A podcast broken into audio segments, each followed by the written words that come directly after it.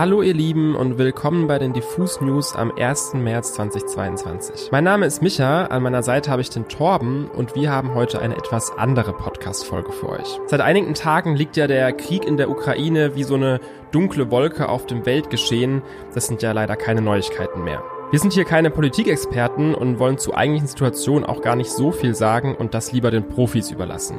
Wenn ihr euch also informieren möchtet, was gerade der aktuellste Stand vor Ort ist oder den Betroffenen helfen möchtet, werft doch bitte mal einen Blick in unsere Show Notes. Dort gibt's einige Links, die euch weiterführen. Aber dieser Krieg wirkt sich eben auch auf alle Lebensbereiche aus und das gilt auch für die Musikwelt. Und damit kennen wir uns zumindest aus, deswegen möchten wir euch in dieser Folge ein Update zu den neuesten Entwicklungen geben und mal zusammenfassen, wie MusikerInnen weltweit auf den Krieg in der Ukraine reagieren.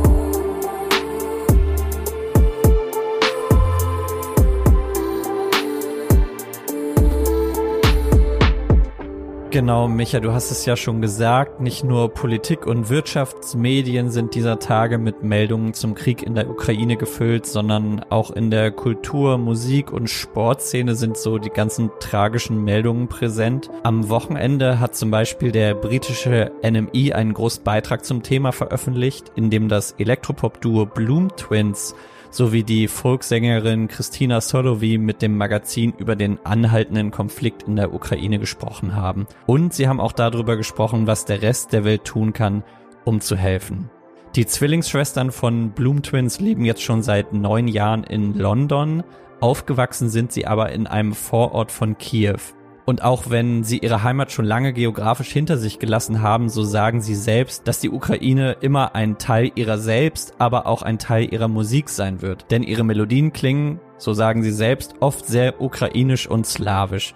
Die beiden seien entsetzt über die Ereignisse in der Ukraine und rufen dann im Interview mit dem NMI auch westliche Künstlerinnen auf, sich an den Sanktionen gegenüber Russland zu beteiligen. Gleichzeitig sagen die beiden auch, dass sie viele russische Menschen haben, die sie lieben und russische Menschen, die die Ukraine lieben und gerne dort leben. Und dass dieser Konflikt ihre Einstellung gegenüber der russischen Bevölkerung eben nicht ändert. Also sie sind gegen die politische Führung und was die russische politische Führung da veranstaltet, aber nicht gegen die Bevölkerung Russlands. Das sagen sie ganz explizit. Eine Künstlerin, die wiederum in der Ukraine geblieben ist, ist die Sängerin und Songschreiberin Christina Solowy. Inspiriert von der Maidan-Revolution oder der Revolution der Würde, so wird sie genannt, die 2014 zum Sturz des prorussischen Präsidenten Viktor Janukowitsch geführt hat, schrieb sie den Song Trimai Halt mich, ich hoffe, ich habe das jetzt richtig ausgesprochen, der mit 38 Millionen Aufrufen viral ging und ihr zu einiger Bekanntheit in ihrer Heimat verholfen hat.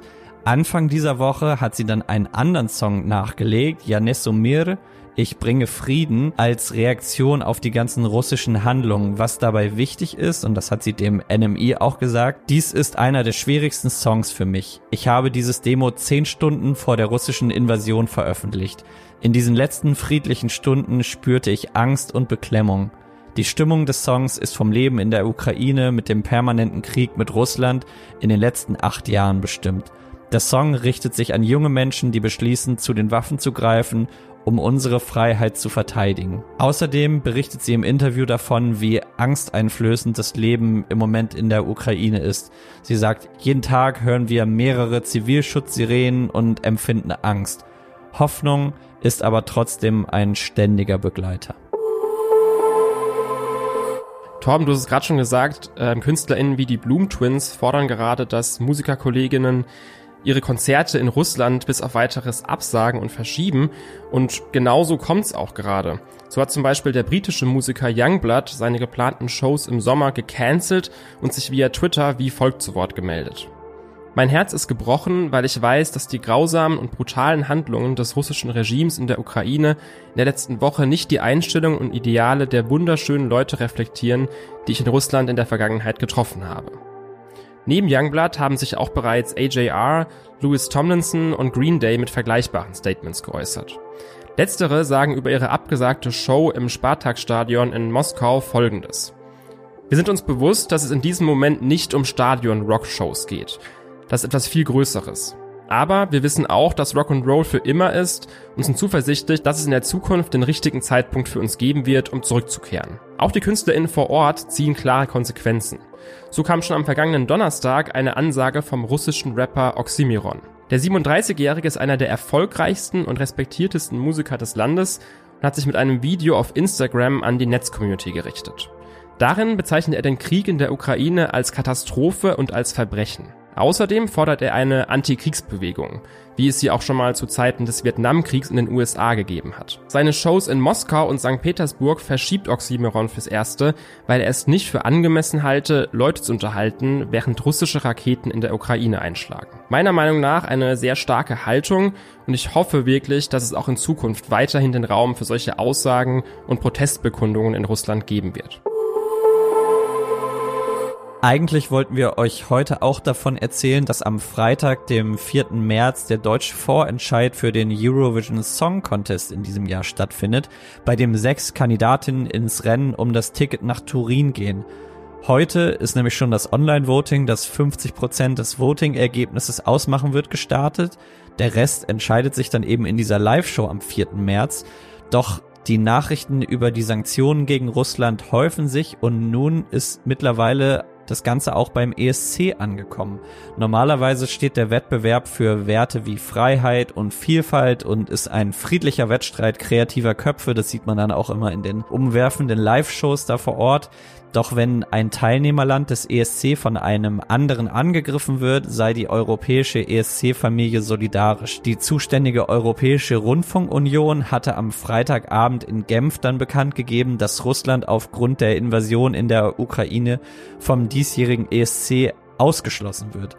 Und auch im sportlichen Wettbewerb wurden jetzt einige Sanktionen verhängt. So teilte auch der Fußball-Weltverband FIFA und der Europäische Verband UEFA mit, dass alle russischen Mannschaften, egal ob Nationalmannschaften oder Clubmannschaften, von der Teilnahme an Wettbewerben bis auf weiteres ausgeschlossen werden. Also die Sanktionen gegen Russland ziehen jetzt weitere Kreise und ja, der ESC ist sozusagen auch davon betroffen.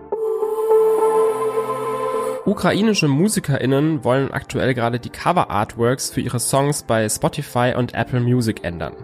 So hat zum Beispiel die Rapperin Aljona Aljona einen entsprechenden Beitrag auf Instagram gepostet, in dem sie eben an die Chefetagen bei den großen Streamingdiensten appelliert. Um auf die aktuelle Ausnahmesituation aufmerksam zu machen, möchte sie mit einigen anderen MusikerInnen ein alternatives Cover für ihre Songs einsetzen. Darauf zu sehen die ukrainische Flagge in Gelb und Blau und der Schriftzug Während du diesen Song hörst, sterben ukrainische Menschen durch den russischen Angriff. Stoppt es. Einmal in Englisch und einmal in Kyrillisch. Das Problem an der Sache, die Streaming-Anbieter haben relativ strenge Vorgaben, wenn es darum geht, Musik und Politik auf ihrer Plattform voneinander zu trennen. Diese Haltung passt laut Aljona Aljona aber nicht mehr in unsere heutige Zeit. So schreibt sie in ihrem Instagram-Post, die Welt, in der Musik nichts mit Politik zu tun hat, gibt es nicht mehr. Bitte erlaubt es uns, die Wahrheit zu verbreiten und das Blutvergießen zu stoppen. Wir bitten alle, die das hier kümmert, unsere Botschaft zu verbreiten. Und dieser Aufruf findet gerade Gehör. Unter den entsprechenden Instagram-Posts haben zahlreiche UserInnen angefangen, Spotify und Apple Music sowie zahlreiche große internationale MusikerInnen wie zum Beispiel Madonna und Ariana Grande zu markieren, um eben Aufmerksamkeit zu schaffen.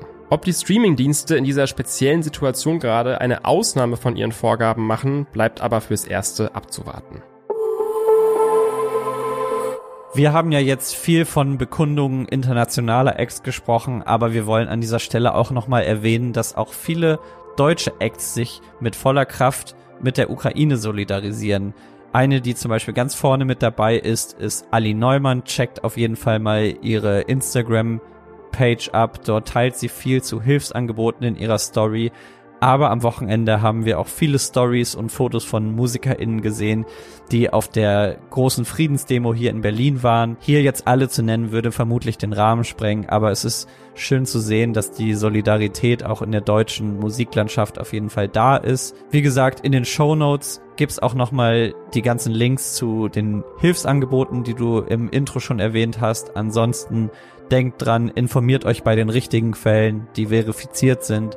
Ansonsten halten wir euch natürlich auch weiterhin auf dem Laufenden, wenn es etwas gibt, was mit der Musikwelt zu tun hat und die Ukraine betrifft.